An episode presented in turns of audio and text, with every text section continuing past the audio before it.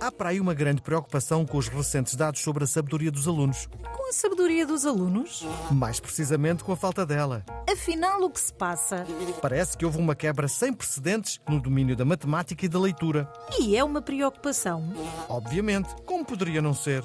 Acho que isso de fazer contas e ler é demasiado sobrevalorizado. Como diz o provérbio, olhos que não veem, cabeça que não percebe, coração que não sente.